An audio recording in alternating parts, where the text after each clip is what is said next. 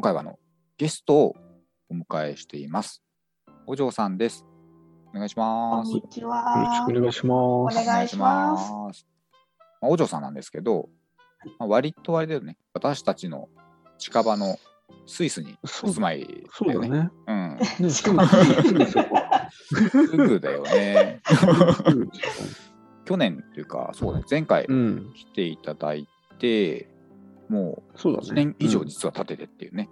そんなに経ってます？ね、うん、1年以上。ああ、多分ね、夏だと思うんですよね、去年の。一年ぐらい経ってますね。それだったらそ。うそう8月ぐらい。早い。うんまあ、変わらないとこっていうと、コロナで、多分国外、スイス以外にはな,、まあ、なかなか行けずってとこですよね、今、状況としては。そうです。行ってる人は行ってるんですよ。あ夏休みとかでも。まあそれぞれ基準があるからもうあれなんですけど、うちのまあ家はまあちょっとスイス国内で過ごしましょうっていう感じでうんさせてもらってます。まあ、そこら辺は変わんないのかなってところですけど、なんか変化したようなこと？変化したようなこと、それはもう私たちの生活でっていうことですよね。そうですね、なんかありますかねねってとこで。そうですね。まあ、あの、もともとうちの家って、あの、アウトドアではないんですね。インドア派で、ああ、の森をハイキングしたりとか、まあ、あの、うん川べりで、なんですか、お弁当食べたり、あの、ソーセージを火で炙って食べたりとか、うんちょっと私たちが今までしてこなかった、その休暇の過ごし方をしてますね。そうなんですね。結構ね、ブログでアウトドアなお話が。多多めだから、ねそうなんですよ。私も自分で見て、あれって、なんかアウトドアの人みたいに。すごい活発というかね、アクティブ森だ。すごい行くなとか思っていやーもうなんか全部スイス国内で、であのー公共交通機関を使わないで、まあ、車で行ける範囲っていう旅行ですよね。で、それも、もう今までたホテルとかに泊まってたものを、なんていうんですかね、貸し別荘みたいな。あ、民泊みたいな。B- B2B じあゃない民泊、民泊です、民泊だ。民泊みたい民な。そういうのをまあ利用して、まあ、なるべく食事もそこで作って食べてっていう感じでうん。やっていってますね。あれですよね。うん。多分、うん。私の中でお嬢さんがうん。始めたことって、インスタだと思ってて。ああ 多分、そっか、そうだそうだ、もうそうなんです。まあ、まあインスタそうですね。あのね始めてで、それはもう本当私も家から出ないでもうソファーがへこむぐらいもうソファーに座ってるのを見て、まあ、夫が ちょっとそれじゃダメでしょみたいな、私ちょっともう暗くなっちゃったりするんで、だからもうそれをやっぱちょっと外の空気を吸って、それを写真を1枚撮って、それをなんて言うんだろう、ブログなりどこかに投稿したらって言われて、あ、じゃあインスタやってみようみたいなやつなんで、うん。をやってさせてもらってるんですけど、そうそう、なんかまあね、そんな。ちょっ、と、あ始めた動機がね、らしいなって思ったんですけど、うん。で定位置のソファーからね、移動するためっていうかね、ー移動するためです、もう。で外に出るきっかけ作りで、うん。あれですかね、なんか一日一投稿とか一枚というか、そうです、もう証拠写真みたいな、そうです。現場を。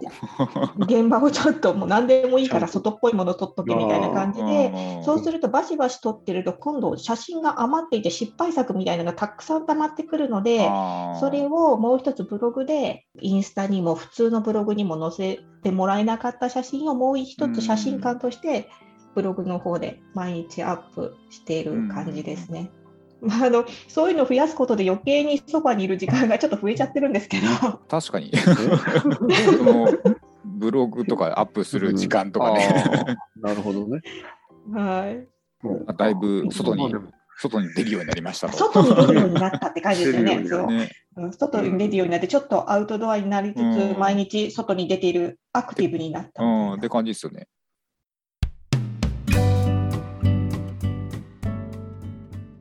スイスって温泉ってあるんですかね？やっぱ山だからありますよ。っぱあるんだ。そう。なんかそこ意外だなと思ってて、いやーあるんですけど、うん。あーなんていう日のかな。本みたいにね、ほら、あっちゃこっちゃにうん。あまあ、って、日本はね、火山が多いからそうだよあ、ね。そうそうそう。うん。でも、ちょそん。っとな日本ほどはないですけども、なんかちょっとプールみたいな感じで、んなんていうのかな、あみんな水着着て入って、感じで、まあ、ちょっとプールみたいな感じですかね。ななるほどね。うん、でこう外にあるあの浴槽、まあ、広いプールみたいな浴槽とうん中にも広い浴槽があってっていう感じで,、で私が今まで行ったところはやはりこっちのなんていうんですかねあの温泉はぬるいんですよああ。私にはちょっとぬるいみたいで冬とかに行くとよ40度ないですね。ないくらい。あ、30ぬるいな。6、7度あ、だいだからぶぬるい。もうなんかだいぶぬるくてその冬とか雪がちらついてる時に屋外でもちょっとそれぐらいだから私なん。かもちょっと厳しいです日本人にはちょっと厳しい。ちょっと寒くて。うん。多分こっちの人はそれが普通なのかあの、うん。赤ちゃんをお風呂に入れる時でもだいたい37度で入れてくださいねっていう基準があってで夫は結構あの守ってこう冬でも37度も冷たくないみたいなあー私たちにとっては冷たくないっていうようなうん。ぬるいお湯につけたりするから、まあ、それがもしかしたらその温度が普通なのかもしれないですけど、ぬるい温泉か。いやほらもうこっちってまあ特に私の住んでいるとこって、まあ下町、東京の下町なんですけど、銭湯もまだあるあ、あるある。大衆なんつうの？大衆浴場、まあ銭湯でわかりますよね。通じますよね、うん銭湯があって、大体暑いんですよね。あ、そうだね。逆に熱ね。くしてる。そうそう。水でぬるめにすると、ちょっとね、怒られるというか、常連さんが来て。あ、常連さんあわかりますそうそうそう。あれ、本当にやられるんで。あ、そうなんだ。埋めるんじゃねえよって。まあ、直接的に言うの、まあ、私はまあ経験ないけど、うん。まあ、なんとなく出た後に、うん。お湯をね、水を止めて、ああそう、そう無言の、無言でね。そうそう、あ無言で、ね。あ、ぬるいよねってね、もっとわしは暑いのに入りたいんじゃんみたいな、うん。そうあそういうのがあるからね。あ。体にくないけどね、あんま暑すぎるの。うんああ、まあね、あだからそっか、うんあぬもしかしてスイスのこっちの温泉の文化って、ぬるめでこう、長めに入るとか、あああ。そうなのかもしれないですかしらね。まあ若干そこら辺はね、文化の若干の違いみたいなところはねね、うんなんか。あるんだろうねみたいな。なんかヨーロッパの人ってあんまりこう、湯船に浸からないというか、あの、お湯に浸からないこあとあが確かにそう多いかもって聞いしれない。たことあって、やっぱシャワーがメイン。で、ご自宅あれなんですか？バスタブみたいなのないんですか？バスタブはあるので、私、時間あるときにあの入るんですけあどー、ただ、10時までに入ってしまわないと、夜は10時までに入ってしまわないと、あのうん。ダメなんですよ。音が、水を流す音とかが、音に厳しいんですよ。これまたちょっと文化にちょっと通じるとこなんですけ あど、日本との違い。うん。けど、夜の10時から朝の6時までだったかな。それとうん。お昼の、えー、と12時からここの建物は1時は音を立ててはいけないということで、音を立ててもいけあ、ない。寝ろってことか。静かに静かにしてくださいっていうので、うん。なんか掃除機もかけられない、だから昼の12時から1時までは、あもう昼。建物によってこれ違うんですけど、昼の12時から1時は、ちょっと静かにしてください。え。あと日曜日、うん。日曜日も一日中ダメで、そうなんですか。日曜日もその一日ダメなんですか？ね日曜日は一日中ダメですね。だからあの、そうなんかこう日曜日にパーティーするって言って音楽とかかけてて、うん。でなんか警察呼ばれちゃった人とか、私の知ってる人にいるんですけども、うん。それもその、なんだろう、マンションというか、その住居内で決まってるって感じなんですか？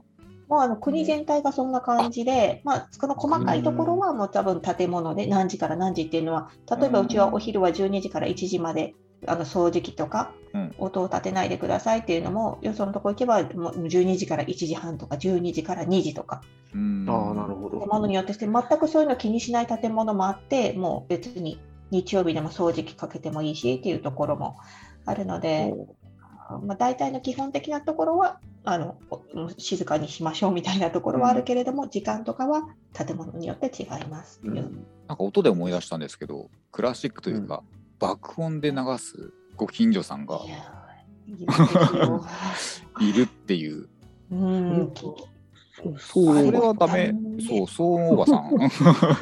そうあの人もダメなんですよ、本当は。そのなんて時間そうですよね、そうなるとね。で、もう一回注意したのを私目撃したんですけども他の方がですね。で私もあのちょっと聞き耳立ててたら「では分かった分かったもうちょっと待ってね」ってもう結構30分ぐらいずっと聞いてたりとか。そうあれいつか警察呼ばれるだろうなってうん。もう他の建物の人たちにも,、もう近所中に聞こえてるので。うん。ああ。これちょっと不便ですね、これ。ちょっと不便ですね外から見る人からすると、なんか文化の違いだなって思っちゃうんですけど、うん当事者からすると、えらい迷惑な話ですよね、それ。